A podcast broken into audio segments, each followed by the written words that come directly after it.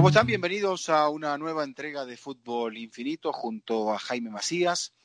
Aquí estamos analizando la jornada ya de los ocho partidos de ida de, la, de los octavos de final de la Champions League, Jaime.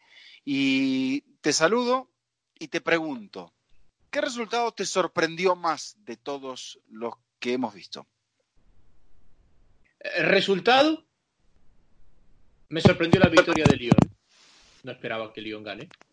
Eh, marcador, me sorprendió mucho lo abultado que fue el partido del Chelsea frente al Bayern de Múnich. La ventaja a favor del, del Bayern. Yo, yo, coincido con que para mí el, el resultado más eh, sorprendente es la victoria del Lyon, eh, porque sabíamos, y, y, quizá en segundo término, Jaime, te pondría el triunfo del Atlético de Madrid sobre el Liverpool, eh, porque los dos son candidatos, porque mm, creo que los dos que ganaron son candidatos y los dos que perdieron son candidatos y los dos que ganaron no llegaban con muchas opciones. Entonces, a partir de ahí, me parece que esta ronda nos está abriendo la puerta un poco a la, a la ruptura de esas tendencias o de esas ideas preconcebidas que muchos tenemos de qué es lo que tiene que suceder eh, en, eh, en, estas instancias, ¿no? Como que hay que ir de acuerdo a un libreto y el libreto, que es lo, lo, lo fantástico del fútbol, lo mágico del fútbol, generalmente se rompe. Sí, pero también hablamos hace un par de semanas de una Champions que no estaba muy cara, de una Champions que sacando a Liverpool de la balanza y que quizás por eso me parece que te sorprende lo del Atlético de Madrid, que quizás sacando a Liverpool de la, de la, de la baraja eh, estaba bastante más pareja de lo que en otras temporadas podríamos haber pensado, porque si bien no están al nivel que estaban los equipos, les pasa a todos, salvo a Liverpool. Y creo que eso nos da una paridad, una paridad hacia abajo, pero una paridad al final del día.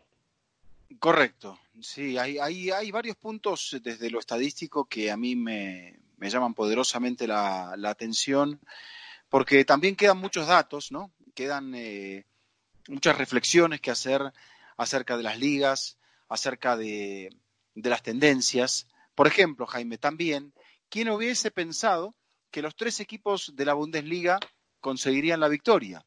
Que un solo equipo español y el Atlético de Madrid, probablemente el que viene más a la baja eh, en, en, en, cuanto a su rendimiento, más cuestionado en cuanto a su rendimiento, o que de los otrora invencibles equipos de, la Liga Premier, eh, tendríamos, de una, venir de dos finales inglesas, tendríamos solo un triunfo de los equipos ingleses y de visitante. Es que para mí eso es lo más importante y lo más destacado.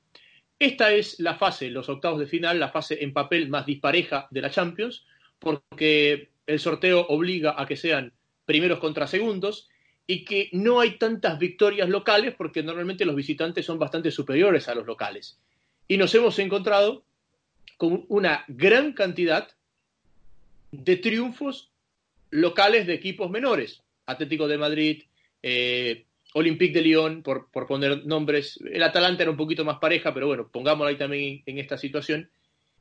Y nos encontramos con victorias visitantes, quizás las más sorpresivas la del City, es decir, la única victoria británica fue de visitante nada más y nada menos que en el Santiago Bernabéu.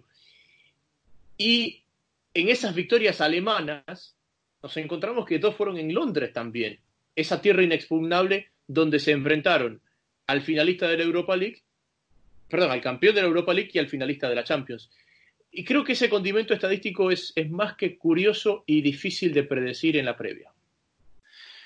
Correcto. Eh, y, y, coincido perfectamente con que eh, esta es la ronda donde de repente eh, uno se puede encontrar con situaciones de, de, un club como el Lyon, que clasificó un poco eh, fortuitamente, se encuentre con un candidato y que termine sacando la ventaja. Que un club como el Atlético de Madrid, que ha sufrido mucho en, los, en las últimas semanas, se recupere para eh, golpear a un equipo que tiene 26 victorias sobre 27 partidos en la Liga Premier. Eso es lo sorprendente de la Champions y me parece lo que nos recuerda que, que tendremos eh, un libreto poco claro de aquí hasta el final, porque luego en la serie entre el Manchester City y el Real Madrid eh, creo que sabíamos perfectamente que, que, la cosa iba a estar pareja y que iba a depender de los pequeños detalles. Y ahí es donde me quiero posicionar, Jaime, porque eso es lo que más me llama la atención de los partidos de esta semana. ¿Cómo Guardiola le plantea el juego al Real Madrid utilizando, por ejemplo, o no utilizando a... primero, colocando a Otamendi de central junto con Laporte, se lesiona Laporte, tiene que terminar apareciendo eh, Fernandinho. Y luego, no utilizando ni a Agüero ni a Sterling, y jugando con Gabriel Jesús, pero no como centrodelantero, sino casi como eh, un extremo izquierdo, un falso extremo izquierdo, un cuarto volante por esa banda, para tapar las subidas de Carvajal y para lastimar también al Real Madrid por los huecos que se podían producir entre Baran y Carvajal. Y es una fórmula que tiene mucho éxito, porque la figura del partido, inclusive eh, antes del gol de, de Isco, es Courtois. El City era mejor que el Real Madrid, porque quien no vio el partido puede marcar que otra vez la falta de gol eh, termina pesando ante un Real Madrid, sí, pero esa falta de gol en Levante, perdón, en Valencia frente a Levante, por ejemplo, o frente al Celta de Vigo, había sido un equipo que había generado mucho y no había convertido. Hoy no fue un equipo que generó mucho. Hoy fue un equipo que fue bastante eh, maniatado o digamos esterilizado porque lo que, lo que generaba el Madrid no era en una zona donde podría marcar una diferencia inmediata. Sí, yo creo que el partido se planteó, Jaime, también a, eh, partir de la postura que utilizó Guardiola, de decir, eh, voy a hacer un, juego de ajedrez porque sé que la eliminatoria da eh, poco margen para el error. Que también es un poco lo que le pasó a Guardiola en sus eliminaciones anteriores con el City. Contra el Mónaco se le da en la ida, en el Etihad, un partido loco, que creo que termina 5 a 3. Después, en la eliminación contra el Tottenham también pierden la ida con un gol de Son. Con la eliminación, en la eliminación contra el Liverpool hace dos años se lleva tres goles desde Anfield y queda sin, prácticamente sin opciones para el partido de la vuelta. Entonces Guardiola, utilizando todos estos elementos, dice yo no voy a perder la eliminatoria hoy. Quizá tenga menos opciones de ganarlas, de ganarla, pero trataré de que el Real Madrid eh, no sea muy superior. Y eso fue lo que consiguió la, la opción más clara del Madrid. En el primer tiempo es, en una descompensación que sufre la defensa con eh, Ferland Mendy muy adelantado que mete un centro donde Laporte, que ya estaba lesionado, lo pierde Benzema y de no ser por Ederson, Jaime, esa acción tiene que terminar en gol y después no sé por qué, por la providencia, cómo se cae Vinicius cuando la tenía simplemente que empujar. Sí, pero también hay, hay características en común en, lo que ha pasado en los partidos anteriores del Real Madrid, porque el City le gana eh, al igual que le gana el Levante y, le empate el Celta, cuando el mejor momento en el partido de esos tres equipos ya había pasado. Me parece que el Madrid en este partido se envalentona a partir de que encuentra una ventaja que, entre comillas, no la merecía, había conseguido y más o menos dice, ahora es cuando, y eso lo termina por descompensar por completo, que es un poco lo que le pasa en el partido de liga pasado frente al Celta, donde el Madrid remonta, se pone en ventaja, y dice, bueno, ahora a por el tercero. Y cuando va a por el tercero se encuentra con el empate del rival. Eh, curiosamente, ese orden y esa estabilidad que habíamos ponderado, que era el arma principal del equipo de Zidane, en los últimos partidos no se ha reflejado y empiezo a pensar que este es un equipo que, como lo decíamos en el episodio pasado, a partir del Celta le han mermado la confianza. Y si tú no tienes gol y estás falto de confianza, pues vas a tener estos errores grotescos que los rivales que sí tienen la contundencia no te la dejan pasar. Sí, sí, correcto, Jaime. Yo creo que eh, el Madrid ha perdido confianza, ha perdido solidez, va a perder a Ramos para el partido de la vuelta. Me llamó la atención que, el Madrid, eh, bueno, se decanta en ataque por Vinicius porque Bale no está bien. Comprendí también el hecho de que jugara Isco porque puede manejar un poco más el partido, aunque no tiene tanto peso manejando el partido y sí definiendo la jugada de Vinicius donde se equivoca en la salida, bien presionado por Benzema inicialmente, se equivoca el Manchester City. Pero em, eh, lo, que, lo que veo es, o lo que no entiendo, es la, primero la postura de los medios. Juega Valverde y no juega Tony Cross, Jaime. Y si podemos llegar a decir que había un medio que no daba garantías últimamente es Luka Modric. Luca juega un buen primer tiempo, pero no entendí la, ausencia de Cross, porque tampoco fue este el mejor partido de Pajarito Valverde. No, yo tampoco la entendí y, una cosa que me llama la atención es que los peores partidos de Valverde han sido acompañando a Modric, como que pisan muchas veces la misma zona del campo, porque Modric no tiene el físico para hacer el ida y vuelta que hace Valverde, pero ese era su característica, es decir, el Modric de 25 años se parecía mucho a Valverde. El Cross o, Cross no se parece a Valverde. No es un jugador de ida y vuelta, es un jugador de mucho más movimientos intuitivos, ocupando espacios vacíos, y Cross y Valverde nunca ocupan la misma zona del campo. Me parece que muchas veces Modric y Cross por inercia eh, ocupan la misma zona del campo y el que se contiene es Valverde, que es el que tiene menos libertad, y cuando Valverde se contiene no fluye como cuando cuando tiene libertad de ir y venir las veces que quiera. Claro, eh, yo creo que también, bueno, esa es otra de las posturas que, porque hemos, hablado bastante de, o sea, de la imitación de Simeone, ¿no? Cómo Simeone va marcando una línea. Si Lampard entiende ayer, y vamos hilando los partidos también, Jaime, si Lampard entiende ayer en el primer tiempo que el Bayern lo está superando y que no está en desventaja de milagro, ¿por qué no utilizar esa postura? Es decir, vamos a jugar el segundo tiempo con un poquito más de cuidado, pero claro, no es un equipo diseñado para jugar tan pegado a su arco o para jugar tan compacto entre líneas, hay que tener mucha disciplina, aunque la gente diga que es lo más fácil eso, hay que tener mucha disciplina, mucha capacidad y mucho, y mucho ensayo para poder hacerlo. Y el Real Madrid no logra comprimir líneas y tratar de cerrar el partido a partir de no dejarle hacerle cosas al Manchester City. Incluso lo cambia Vinicius, que pese a que había estado muy bien custodiado en la única que pudo hacer daño, Jaime, termina haciendo daño. Entonces, hay ciertas cosas de Zidane que, no comprendí y hay ciertas cosas que me parece que le van a pesar porque este partido eh, eh, es parte ya de un efecto dominó y ahora va a condicionar mucho más al clásico del fin de semana. Pero del clásico vamos a hablar un poquito más adelante. Pero para, cerrar este tema, Vizca, el Madrid ha pasado del tranquilos que el gol llega, al uy, el gol no llega. Y por más que cambie la entonación, es muy diferente la actitud de un jugador ante esta situación. Eh, creo que el factor anímico pesa muchísimo porque cuando un equipo juega mal, pongamos el Barcelona de Valverde jugaba mal, bueno, pues lo puedes mejorar y puede crecer futbolísticamente eh, un equipo. Y después de que el equipo mejore futbolísticamente, podemos empezar a hablar del condimento anímico.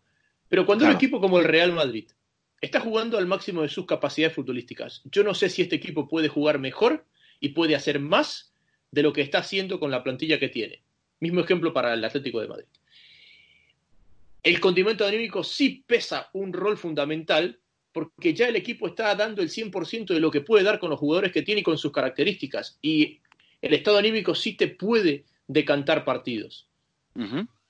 Tácticamente ¿cuánto mejor puede ser el Real Madrid de lo que ha sido los últimos tres partidos? ¿Cuán más goleador puede ser? Bueno, tiene que mejorar la finalización, sí, podría mejorar la finalización, sí. Para lo cual yo creo que necesita armar otro tipo de esquema, donde, por ejemplo, por ejemplo, eh, Isco tenga la, fíjate, fíjate cómo Guardiola inventa. Porque el hecho de decir, no voy a jugar, o sea, lo tengo a Gabriel, pero Gabriel va a jugar en la izquierda porque me da ese recorrido, porque lo debe haber estudiado, porque, porque lo vio para el ida y vuelta, y lo coloca allí. En una, si bien es cierto, Gabriel ya venía jugando, porque él lo confiesa después del partido, venía jugando un poco más recostado sobre la izquierda, pero sabemos que el City generalmente apuesta a un 4-3-3 o un 4-2-3-1. Y, y si hoy fue un 4-2-3-1, Jaime, fue creo yo, con Kevin De Bruyne de punta. Entonces, Guardiola rompió un poco el molde y a Zidane me parece que le ha costado romper un poco el molde. Para salirse un poco de su esquema, para decir, ok, yo apuesto por Isco, ¿cómo yo lo podría potenciar a Isco? Si a Isco le pido que me dé funciones defensivas, creo que la respuesta, Jaime, la sabes muy bien, es no te las va a dar tanto. Si le pido que vaya y venga y que, por ejemplo, participe en la salida, después no me va a participar tanto en la llegada, porque Isco no es un jugador que tenga tanto volumen físico aeróbico. Y si me falta el gol y yo no lo necesito a Benzema adelante, tengo que tratar de respaldarlo a Benzema para que no haga lo que generalmente ha hecho, sobre todo en la época de Cristiano, bajar a armar juego. Pero esos son los puntos que tiene el Real Madrid, las situaciones que tiene que descifrar Zinedine Zidane de cara al partido del próximo fin de semana, aunque también hay otras cosas que, a mí me, hacen mucho ruido.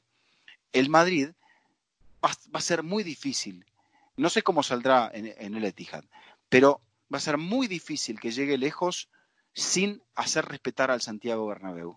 En los últimos partidos, este equipo no ha logrado buenas actuaciones en casa, si bien es cierto, sí, había jugado una parte del partido, otra vez con ventaja, pero sin poder cerrarla ante el Paris Saint-Germain. Le ganó al Galatasaray. En la temporada pasada había perdido los últimos dos partidos contra el eh, CSKA de Moscú y contra el Ajax. En las últimas eliminatorias, Jaime, no le había podido ganar al Bayern porque le había ganado de distante. Casi le remonta la Juventus. Entonces es un equipo que ya no es fiable en casa en estas rondas. Técnicamente perdió ese día contra la Juventus.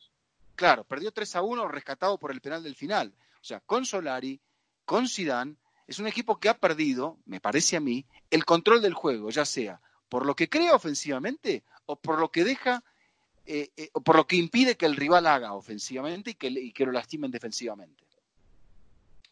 Zidane nunca pudo replicar con Bailey y Benzema lo que le dio el equipo con Jovic y los cinco mediocampistas porque Benzema no es Jovic. Es mejor en ciertas cosas, pero es más movedizo en otras. Y si tu delantero no marca, lo dije la semana pasada, si tu delantero no marca, pues necesitas que abra camino para que marque el resto. Y, y si Jovic ese me parece que y se lesiona Sard y, Vinicius tiene muchos problemas de cara al gol, entonces ahí es donde quién tiene que subir a hacer los goles, Ramos. Para, mí el, déficit de Benzema es que cuando no está de fino de cara del arco, no está generando para que el resto marque. Para mí son dos cosas. O abres camino para que el resto marque o marcas tú. Pero me parece que esta versión de Benzema, después de la lesión, no está logrando ninguno de esos dos roles. Y ese es el problema que Zidane no está logrando descifrar, porque claro, no confía en Jovic. Él lo ve más que yo. Es fácil que yo diga Jovic aquí sentado en una mesa. Por supuesto ese es el problema que me parece que le está, le está costando resolver. En fin. ¿Con qué seguimos? ¿Con el Barcelona? Creo que sí, porque esto va a terminar en el clásico, me parece. no, bueno, podemos hacer un repaso del resto. O sea, eh, me parece que en, el caso de la Juve y la derrota frente al Lyon eh, sean hechos puntuales. Plantea Rudy García, sale con una línea de tres, plantea un partido para cubrir las opciones ofensivas de... Y Rudy es un, si se quiere, una línea muy cercana al cholismo. Eh, pasó por el fútbol italiano, sabía cómo jugar la Juventus. Eh, lo, lo, lo, difícil será sostener toda esta estructura en el partido en Turín. A la Juventus le vuelve a ocurrir como en la temporada pasada, que arranca perdiendo la eliminatoria y de visitante y sin marcar goles. Habrá que ver luego y eso lo podemos debatir dentro de tres semanas, qué armas tendría el Lyon para poder hacerle eh, daño en, Turín. Pero aquí lo que yo veo, Jaime, es que García supo exactamente qué hacerle a la Juve y probablemente el, peso caiga sobre Sarri, porque no jugó con Higuaín de entrada, porque juega con Dybala, Cuadrado y, Cristiano Ronaldo en el ataque, porque en el medio no, no está Matuidi, en fin, eh, está rompiendo un poco con la, con la línea, con la estructura del equipo cuando llegan estos partidos donde aquí no hay que rotar, hay que rotar en los otros. Y también lo hemos conversado, la Juve está en todos los frentes y quizás va a flaquear en alguno. Y donde no quiere flaquear es en la Champions A y en la Serie A B. Ese es el orden. Ese es el orden. Y lo de Rudy García tiene un mérito más grande porque nosotros le dábamos mínimas opciones a León, sobre todo porque era el a mi gusto, el peor equipo sin su mejor jugador. Y eso. un equipo de mitad de tabla sin el, jugador que, que, lo había ayudado a llegar eh, tan lejos, siendo que probablemente no merecían el papel meterse entre los 16 mejores de Europa. Sí, que le tocó un grupo flojito, que era el grupo de Leipzig. Pero en fin, me parece que podemos pasar al Barcelona.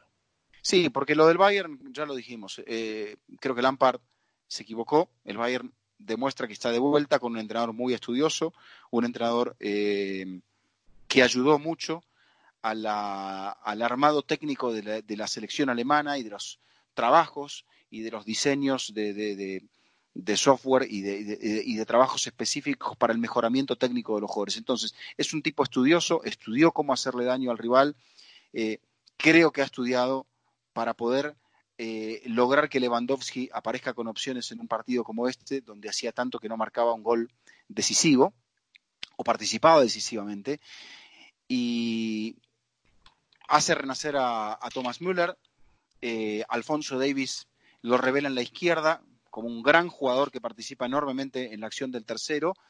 Eh, el equipo tiene equilibrio en el medio, con Kimmich avanzado, jugando con, con Tiago Alcántara, y en el fondo ante tantas ausencias, ha logrado más o menos hacer una defensa eh, mínimamente efectiva, donde el que más flaquea es un campeón del mundo como Boateng, y los que más lucen son los de la izquierda. Alaba reconvertido a central y Davis, que tiene 19 años. Repetió con esa línea de tres que había usado el fin de semana frente al Padelborn, o sea que el experimento, a pesar de que en ese partido lo sufrió mucho, lo sufrió mucho, eh, le termina resultando, ¿no? Porque, porque eh, funciona bastante mejor creo que ese resultado es una es una es un punto medio entre el acierto de Lampard, eh, perdón, entre el acierto de Flick y eh, la inexperiencia de Lampard de entender que el partido no se le iba a dar, que era mejor cerrarlo con el 1 a 0 y ver si podía pescar algo en la vuelta a que ya se le vaya prácticamente liquidado para, para el partido de vuelta. Creo que es un punto medio entre las dos debates, eh, el resultado o la explicación del resultado. Ahora, la pérdida de Lewandowski me parece que no va a tener un peso importante porque, al menos para Champions, ¿no? Porque Lewandowski fuera un mes, no creo que le haga falta en la vuelta y después ya eh, estaría recuperado para los cuartos. Claro, faltan, faltan seis semanas ahora para llegar a, a, la ida de los cuartos de final entre las tres semanas que hay para la vuelta, con un partido que está 3 a 0 o con una serie que está 3 a 0. Y luego eh, el hecho de que viene la fecha FIFA, creo que es un buen momento para que Lewandowski, que ha estado entre algodones, se recupere. Pero vamos a hablar un poquito del Barcelona. He, buscado aquí unos datos, eh, Jaime, que, me parecen interesantes. Yo, creo, yo sé que la gente suele pensar que, hacemos mucho énfasis en los datos, pero hay algo que, que me llamó poderosamente la atención. Hoy por hoy, dijimos, al fútbol no se gana corriendo, pero sí es muy importante esa componente física, ¿no? Y estoy viendo estadísticas publicadas específicamente por la UEFA que hablan acerca del despliegue que cada uno de los equipos ha tenido colectivamente en los partidos de los octavos de final. El que más ha logrado correr colectivamente eh, ha sido el Lyon que es el que más sorprende, ¿no? Colectivamente ha, eh, corrido 118 kilómetros con 61 metros en un partido donde logra superar en 6 kilómetros a la Juve. ¿Y cuál te parece que es el que menos ha corrido? Déjeme adivinar. El Fútbol Club Barcelona.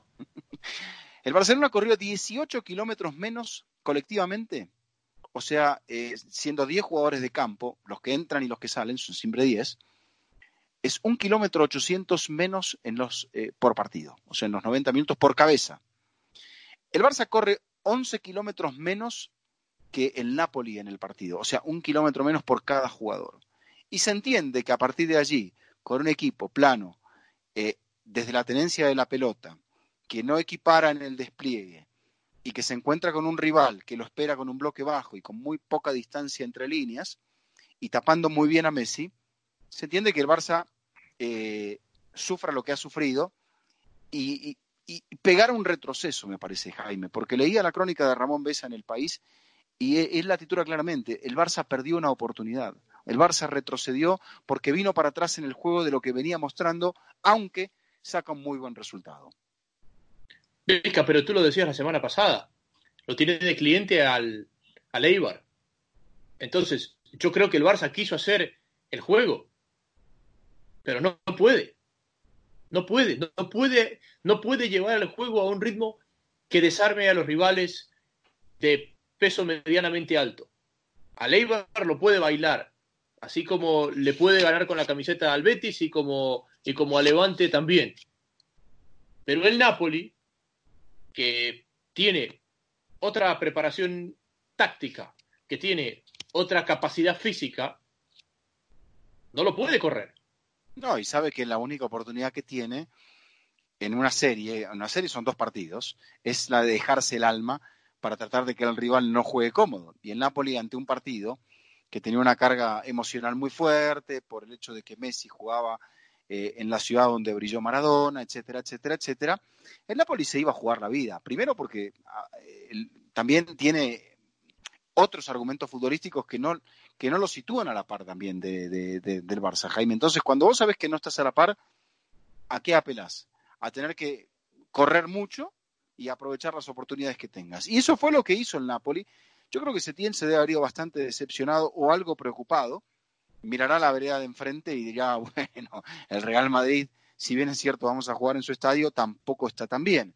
Pero me da la sensación de que Setién debe haber quedado eh, algo intranquilo por la baja de, Vidal y de Busquets para el partido de la vuelta, pero también porque el equipo ha pegado un retroceso. No, no ha pegado un retroceso, se ha encontrado con la realidad. Es que, a ver, a ver, Puede ser. Se, ha, pegado un retroceso comparado con quién? Con el Eibar, es incomparable. Sí, o como le ganó al Betis. Con el Betis. Pero si el día del Betis lo gana con la camiseta. Eh, dijimos que era un partido de actitud, actitud, actitud. Entonces, se ha encontrado con su realidad, porque lo que le pasa al Barça es que cuando sale a Europa, cuando juega, cuando juega de visitante primero, después cuando juega de visitante en Europa, se encuentra con, su realidad. Y resulta que este partido lo tiene el Barcelona eh, marcando en Italia, en una fase eliminatoria, por primera vez en 10 años, en un territorio donde en una fase eliminatoria no gana desde el 2006 cuando le gana pero olvídate de eso. E, el, otro punto es que generalmente cuando no marca Messi, el equipo eh, se queda, se queda sin, sin llegar a algo. Este, y por lo menos aquí no ha marcado Messi, que dio un partido bastante flojo. O sea, fue Grisman, que le hacía falta el gol también. Y, bueno, yo creo que, que el Barça sigue, para mí, acentuando la frase de Messi de la semana pasada, que, dice que están lejos de ser candidatos y lejos de poder ganar la Champions con esta, con esta actitud, porque si el equipo más o menos había reaccionado desde lo anímico a, aquel exabrupto de Avidal, al problema del manejo de las redes sociales por una empresa que contrató el propio club eh, y, demás, a la falta de refuerzos, eh, creo que en esa reacción anímica el equipo aquí volvió a las andadas, volvió a demostrar que pese a que tiene que hacer tres discretos partidos de visitante para poder darse la opción de llegar a la final, acá no dio un partido discreto, acá dio un partido malo. Yo, para mí la subjetividad tiene que ver con qué lo comparamos. Y, y yo no hay que compararlo con el Napoli, hay que compararlo con el Napoli. Al Napoli pero, no lo pudo superar. Pero por eso, el que dejó escapar la oportunidad fue el Napoli. Es decir, el Napoli tenía el partido en sus manos, maniatado al Barcelona, ganando el partido.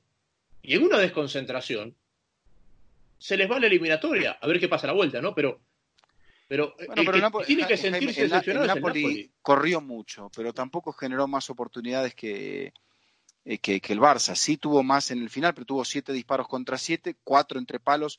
El Barça tuvo un solo remate entre palos, que fue la jugada del gol de Griezmann.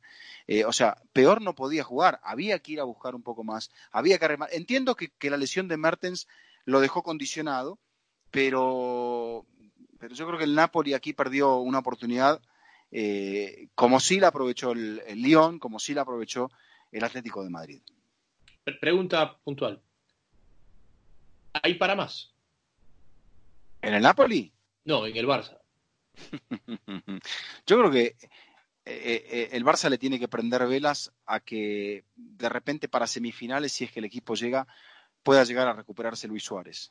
Por lo demás, bueno, se irán recuperando lesionados, quizá para la vuelta está en Sergio Roberto y Jordi Alba, el error de, de Junior Firpo lo deja bastante, bastante tocado, demostrando que no sé si es un jugador en esta primera temporada que siempre es difícil en el Barça, va a tener que demostrar que es un, es un futbolista como para poder eh, ser un titular en el Barça. Entonces, eh, con las mínimas que tiene, creo que, el hecho de poder generar algo más, eh, pese a las ausencias, va a ser imperativo. Que aparezca Artur, que, bueno, Arturo Vidal no, no, o sea, no era, me parece, el partido para él, porque no era un partido de lucha en el medio, era un partido de claridad, y De Jong no dio la claridad que se esperaba. Entonces, bueno, Setién va a tener que saber buscar alternativas, así como la buscó Guardiola, por ejemplo. ¿Quién llega mejor al clásico? ¿Quién llega peor? Me tendrías que preguntar. Es que yo creo que el Barcelona llega mejor. Eh, bueno, pero porque el, Real Madrid porque el Real Madrid llega peor. Y, claro, yo creo que el Barcelona llega mejor al clásico, Vizca. Creo que llega anímicamente mejor. Creo que tiene más pólvora que el Real Madrid. Quizás tiene menos juego, pero tiene muchísima más pólvora que el Real Madrid.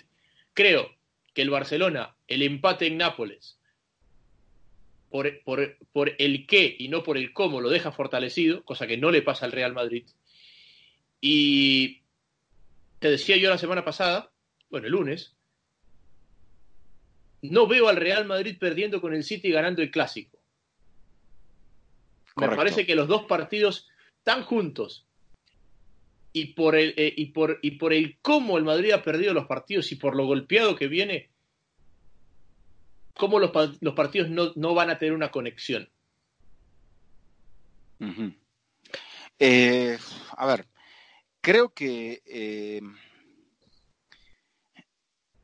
si bien es cierto el Barça lo va a jugar con un poco menos de presión que el Madrid, porque sabe que tiene el, al Barça le conviene el empate, ni hablar ganar. Probablemente ganando de un empujón muy grande, aunque no sentencie la liga, pero de un empujón muy grande porque sacaría cinco puntos. Todavía quedarían 11 jornadas o 12, 12 jornadas después de este partido. Entonces, eh, falta mucha liga, faltan muchos partidos si ambos avanzan en Europa o si el Barça avanza, que es el que más pinta tiene. Pero yo creo, Jaime, que, eh, a ver, ponete en cada uno de los vestuarios.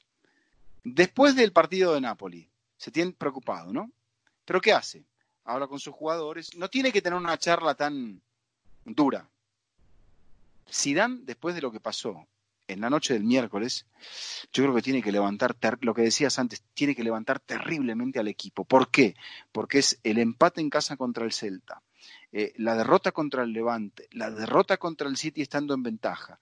Y ahora que llegue el Barcelona con lo que ha ocurrido en los últimos clásicos, que, sobre todo los del año pasado, eh, está bien que el Barça no está en la misma postura, no lo tiene a Suárez, tiene muchas más ausencias, sobre todo en este caso la que más va a pesar, aparte de la profundidad de banco, es la de Suárez. Pero eh, si Griezmann da un más o menos buen partido y Ansu Fati es capaz de eh, lastimar al Real Madrid a las espaldas, sí, coincido contigo. El, Barça está en una, mejor posición, sobre todo por las carencias del Madrid. Vamos al vestuario, ¿no? Setién tiene a quién mirar para que el equipo pueda resolver. Además que este Barcelona nos ha mostrado que, puede ganar sin ser eh, el mejor del campo. Brillante, brillante. brillante. El ejemplo Betis. Para mí ese partido marca un, punto de inflexión en la temporada. Dan mira a quién para que le resuelva la situación. A Ramos en un tiro de esquina. Sí, sí. Para, mí esa es la diferencia. Es decir, Setién tiene a mucha gente a quien mirar y entender que en un mal día le pueden resolver el partido. Correcto. No al nivel de hace cinco años, pero le pueden resolver el partido. Si Dan mira a quién para que le resuelva el problema. No lo sé. No, aparte, Jaime, eh, y ya para ir cerrando, creo que creo que el Barça está con las piezas justas, pero, pero está en un punto, un puntito mejor, ¿no? Eh, sabemos también que, que, que, eh, la dificultad anímica que le representa jugar en la Champions no la está teniendo tanto en la Liga, aunque sí ha sufrido también de visitante porque las derrotas que tiene son fuera de casa pero, pero el agobio del Real Madrid. Yo veía ahí, por ejemplo, la jugada del, del penal a, a, Sterling, y es claramente una jugada donde se equivoca Carvajal, pero se equivoca porque entiende que hay que ir a cada pelota como si fuera la última. Y, y, y en ese error comete una falta absolutamente innecesaria. Sí, sí, iba a la raya final, la pelota no, no tenía más historia. Exacto. Entonces, esa presión que ya la hemos visto en la semana pasada, eh, perdón, eh, en, el año pasado en el Real Madrid, me parece que ahora, aparte con la seguidilla de partidos, de tantos partidos de resultados negativos de modo consecutivo, a larga termina siendo Mella. Y este plantel, que ahora lo tiene Zidane, a diferencia del año pasado, deberá encontrar en ZZ el, el mejor aliado para poder recuperar la calma. Pero se nota que ahora, sin Hazard, sin gol, eh, sin muchas opciones hacia adelante, las cartas se le están, o sea, esos trucos de magia que tenía Zidane parece que se le están agotando, aunque no al punto de perder el crédito total. Yo creo que los dirigentes deben entender que este plantel sigue con carencias, porque ahí están los fantasmas, porque no son ellos, sino que son los fantasmas de James Rodríguez y de Gareth Bale, sin poder aportar mucho a esta causa. El Barcelona tiene los cromos justos, pero tiene uno de cada uno. Al Madrid le sobran cromos en ciertos lugares y le faltan cromos en otras posiciones. Y ese es el problema. Eh, Zidane se ha cansado de darle la vuelta a los mediocampistas y a los laterales para ver si encuentra gol ahí. ¿Por qué? Porque ahí tiene para escoger, pero arriba no tiene para escoger. Y si arriba no está bien, le cuesta mucho. La diferencia entre el mejor Benzema y un buen Benzema es enorme. Es enorme en cuanto a cuota goleadora. Y ese es el astre. Y Benzema tuvo un 2019 extraordinario. Porque si sumas de enero a diciembre, marcó, me parece, 40 goles en todas las competiciones. Estoy hablando de memoria, pero por ahí va. Pero el, el 2020 totalmente desconectado, alejado del arco, alejado del gol. Eh, lo que frustra al Madrid, me parece, y a Zidane, es que no tiene opciones de remate, porque sería menos grave si Benzema estaría constantemente rematando al arco y errando, porque uno entiende que es una racha que la va a recuperar. Pero si no logra posicionarse en zona de remate y resulta que tienen que rematar los otros nueve que están a su alrededor, es complejo. Sí, bueno, pero también yo creo que eh, claro, en el partido de hoy había mucha presión para el Real Madrid. Eh, y el City lo jugó muy bien, con mucho cuidado, con mucho cuidado defensivo, con mucho cuidado de la pelota. Yo no veo al Barça, eh, está bien, el gol del Madrid llega por un error del Manchester City, la jugada de Benzema llega por otro error del Manchester City, pero veo al Barça cometiendo más errores de ese tipo, Jaime. Entonces, por eso yo creo que, no sé, creo que puede terminar siendo un empate, o que si el Madrid sabe sacudirse el miedo, puede encontrarle al Barcelona las carencias que tiene, que no son pocas. Y nosotros estaremos aquí para analizarlo. Sabemos que la gente tiene mucha, tiene cábalas, ¿no? La gente, eh, nos gustaría saber cómo la gente vive, cómo va a ir el clásico, no con quién lo va a ver, pero eh, qué, qué, siente ante cada clásico y nos pueden enviar un mensaje a través de nuestras redes sociales. Yo sé que usted tiene cábalas, no las va a decir, pero que las tiene, ¿no? Dependiendo cuánta gente nos cuente sus cábalas, yo le cuento unas mías la próxima semana. Muy bien. Bueno, entonces que la gente participe. Yo, no se haga no soy, no, no, no, soy muy de cábalas, la verdad. Usted me dijo que no utilizara una corbata violeta y, no he mantenido eso, que era de, mala fortuna. Pero por lo demás, la verdad, no, no, no respeto vestimentas ni, ni, ni, ni, ni situaciones, repetir situaciones, y menos eh, cuando es un partido que, uno no, entre comillas, no juega. No, uno sí juega. Yo quiero que me salga bien el partido. Me da lo mismo quien gane. yo lo voy a ver por la tele. Y le voy a decir a usted que le vaya muy bien. Bueno, estaremos aquí para analizarlo con todos ustedes. Así es. Eh, gracias a todos entonces. Gracias por, por eh, participar con nosotros y gracias por seguir fieles a este fútbol infinito. Un abrazo. Hasta la próxima.